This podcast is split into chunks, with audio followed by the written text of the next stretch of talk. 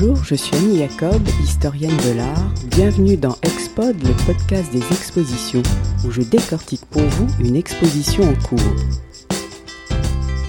Pour ce nouveau podcast, je vous emmène au musée Marmottan découvrir la nouvelle exposition néo-romantique, un moment oublié de l'art moderne, 1926-1972, qui a commencé depuis le mi-mars. Il s'agit de la première exposition consacrée au néo-romantique, méconnue de l'histoire de l'art moderne comme le sous-entend son sous-titre.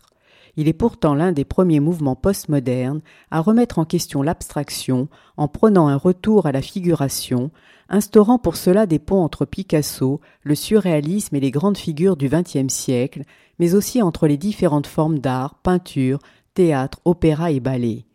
La sensibilité des néo-romantiques trouve un écho aussi bien en France qu'en Europe et aux États-Unis jusque dans les années 1970. Toutefois, c'est durant la Seconde Guerre mondiale que leurs carrières vont prendre des chemins différents. Plus d'une centaine d'œuvres issues des collections privées et publiques ont été réunies pour redécouvrir les néo-romantiques, soutenues pourtant dès leur apparition par de nombreuses personnalités des milieux artistiques, littéraires, mondains ou de la mode, parmi lesquels Gertrude Stein, Jean Cocteau, Marie-Laure de Noailles, Christian Dior ou Yves Saint-Laurent. Je vais donc commencer par revenir sur l'univers des néo-romantiques avant de vous présenter trois des artistes incontournables de ce mouvement. Leur histoire commence à la fin du mois de février 1926, lorsque la galerie Druet, rue Royale à Paris, propose pendant quelques jours, entre deux expositions, les œuvres d'une poignée de jeunes peintres, Christian Bérard, trois Russes, les frères Eugène et Léonid Berman, et l'un de leurs amis Pavel Tchelitchev, mais aussi le Hollandais Christian Stony et Thérèse Debain. Leurs points communs, à l'exception de Christian Stony, sont d'une part la célèbre Académie Rançon à Paris, où ils se sont rencontrés et ont suivi les cours de Maurice Denis, de Paul Sérusier, d'Édouard Vuillard ou de Félix Vallotton, et d'autre part le retour à la figuration, expression du sentiment et de l'émotion, et au paysage, en privilégiant une pâte épaisse, voire granuleuse, une lumière sourde, rejetant ainsi les contrastes de valeurs pour d'infimes variations de tonalité, à la limite du monochrome et du lisible. Si l'exposition de 1926 est un échec commercial, son retentissement est au contraire considérable.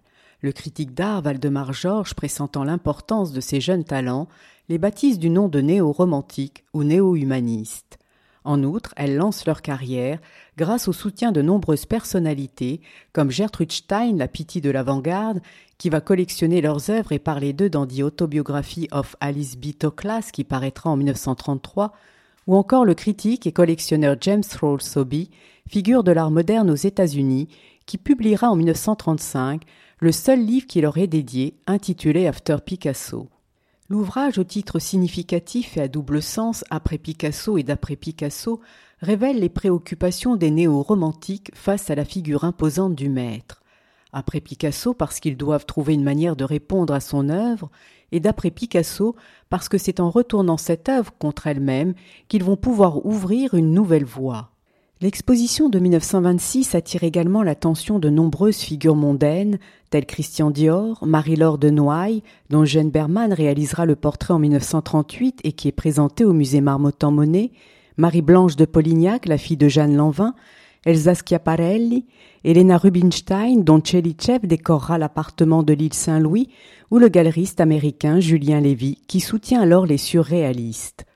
Le grand tableau de plus de 3 mètres 50 de long, intitulé L'Ensemble, exécuté en 1938 par Sir Francis Rose, qui inaugure l'exposition du musée Marmottan Monet, nous plonge dans cet univers mondain dans lequel évoluent les néo-romantiques et que lui-même fréquente.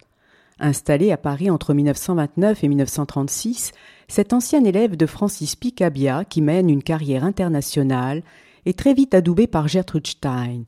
Sa toile, exposée au Petit Palais en 1939, rassemble les défenseurs des néo-romantiques, comme l'historien Henri Russell Hitchcock, le danseur Serge Liffard, le galeriste Georges Maratier, l'écrivain Louis Bromfield, le musicien Virgil Thompson, ou la poétesse Nathalie Clifford Barney, qui entoure les peintres Christian Bérard et Pavel Tchelitchev, auprès desquels se trouvent Jean Cocteau, Gertrude Stein et sa compagne Alice.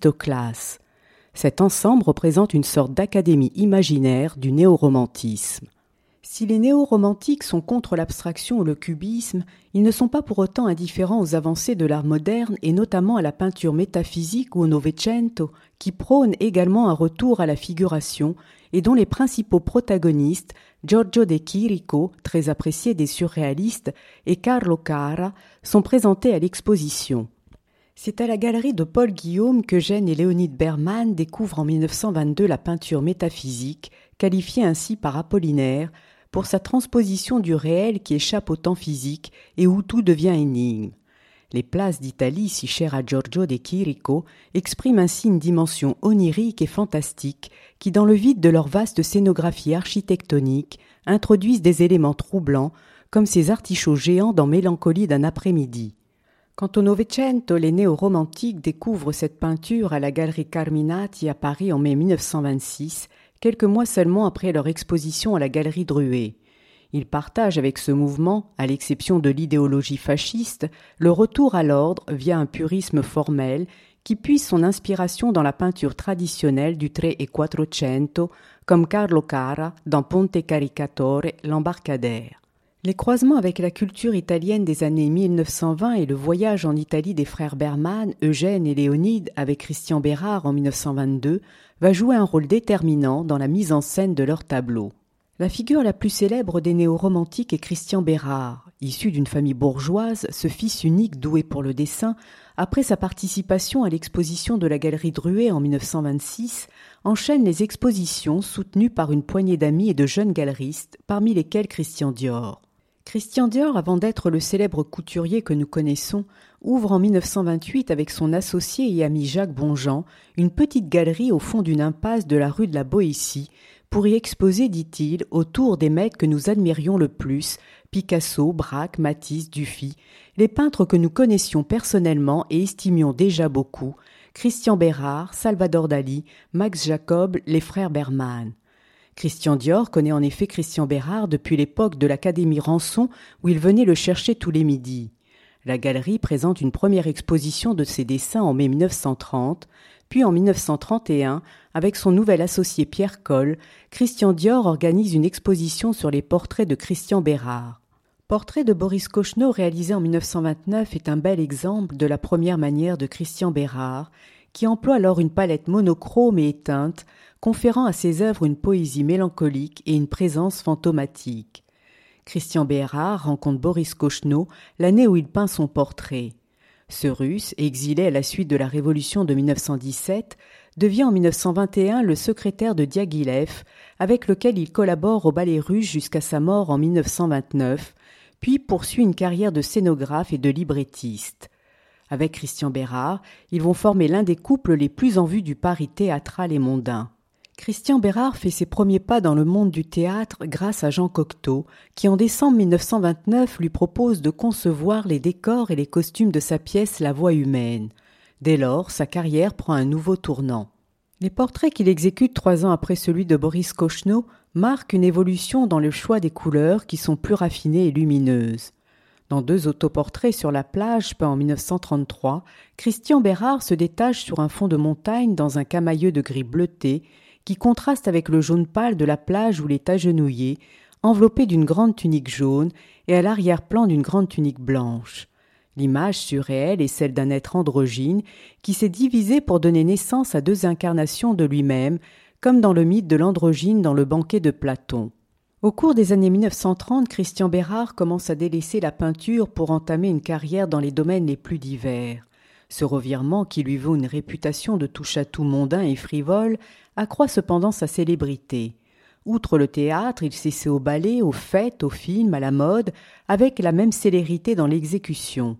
Parmi ses créations, nous pouvons citer pour le théâtre les décors et les costumes pour la machine infernale de Jean Cocteau 1934, l'école des femmes avec Louis Jouvet 1936 ou la folle de Chaillot de Jean Giraudoux 1945. Pour les ballets Forain d'Henri Sauguet 1945, chorégraphié par Roland Petit sur un argument de Boris Kochno, ou encore les décors et les costumes pour les films de Jean Cocteau, La Belle et la Bête 1946 et L'Aigle à deux têtes 1948.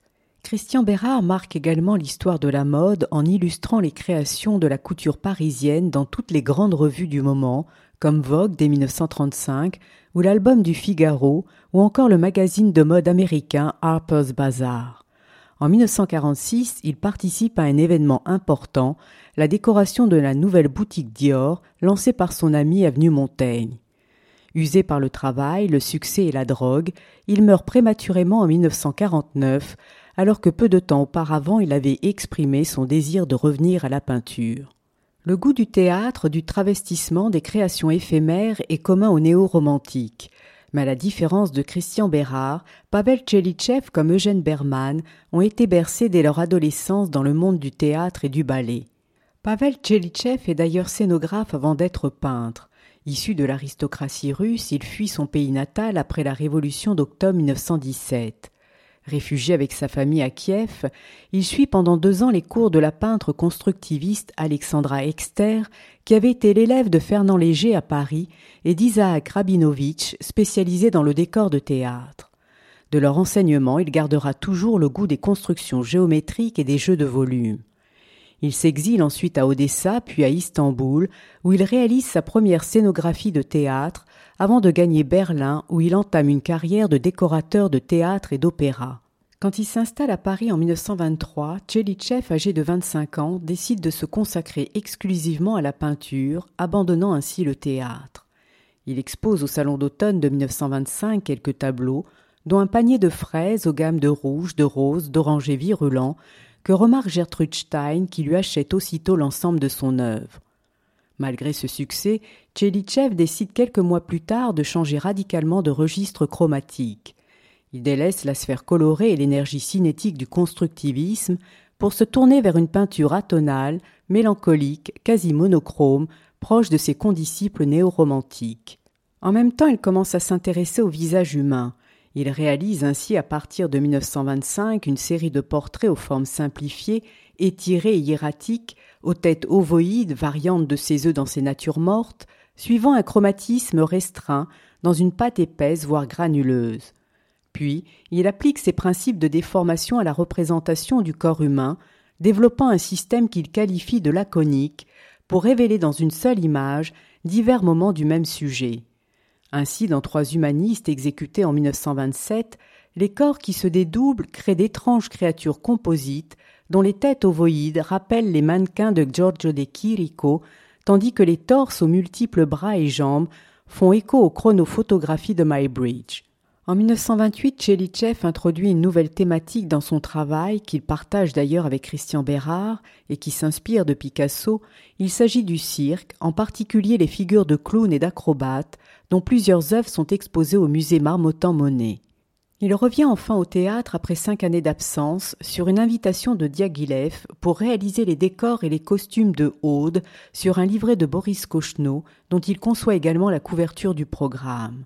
Son association avec Diaghilev lui vaut la reconnaissance de son œuvre et une première exposition personnelle à Londres en juillet 1928. Puis en 1934, le galeriste Julien Lévy, défenseur des néo-romantiques, organise la première exposition personnelle de Tchelitchev aux États-Unis. La même année, l'artiste s'installe dans le pays avec son compagnon, l'éditeur et poète Charles-Henry Ford, dont un portrait à l'encre daté de 1945 est présenté au musée Marmottan-Monet. L'arrivée de Tchelitchev à New York marque la fin du néo-romantisme dans sa carrière. Dès lors, des paysages intérieurs jalonnent sa dernière période jusqu'à sa mort en 1957. Ce sont d'étranges radiographies crâniennes, comme dans Interior Landscape de 1947, réduites à un faisceau de veines et de vénules, de nerfs et de synapses, sillonnés de décharges électriques.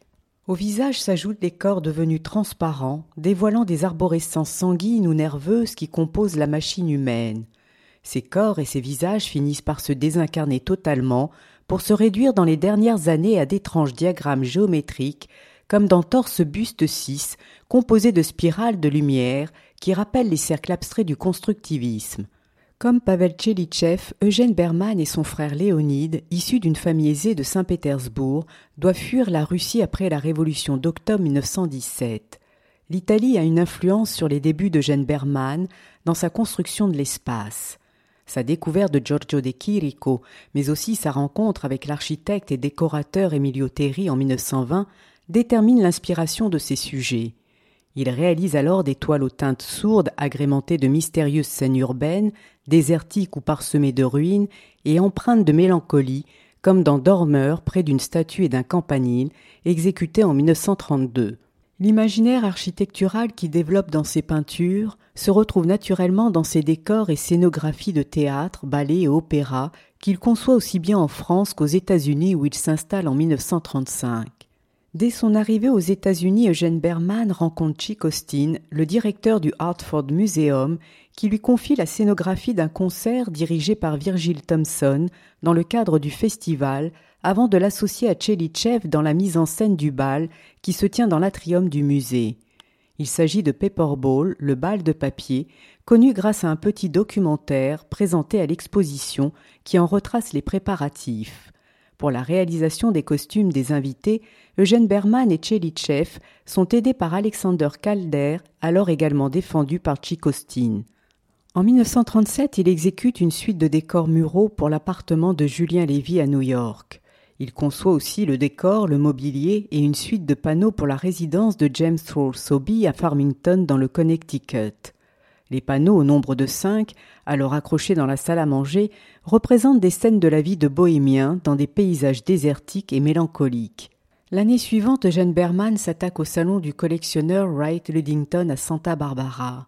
Mais pour réaliser cette commande, il doit parcourir d'est en ouest les immenses étendues de l'Arizona et du Nouveau-Mexique. En présence de cette topographie sans limite et désertique, dont le dénuement est lourd d'une puissance onirique, une rupture se produit dans sa peinture. Il développe un nouvel univers visuel fondé sur la transfiguration du paysage américain, marqué par un chromatisme beaucoup plus intense. Mélancolie de 1937 reprend ce dispositif spatial qu'il va développer jusqu'au milieu des années 1950, avec pour thème des errants perdus dans de grands paysages dramatiques. Mélancolie annonce aussi avec la figure isolée au premier plan et dans une pose caractéristique les variations ultérieures autour de la muse de la mélancolie.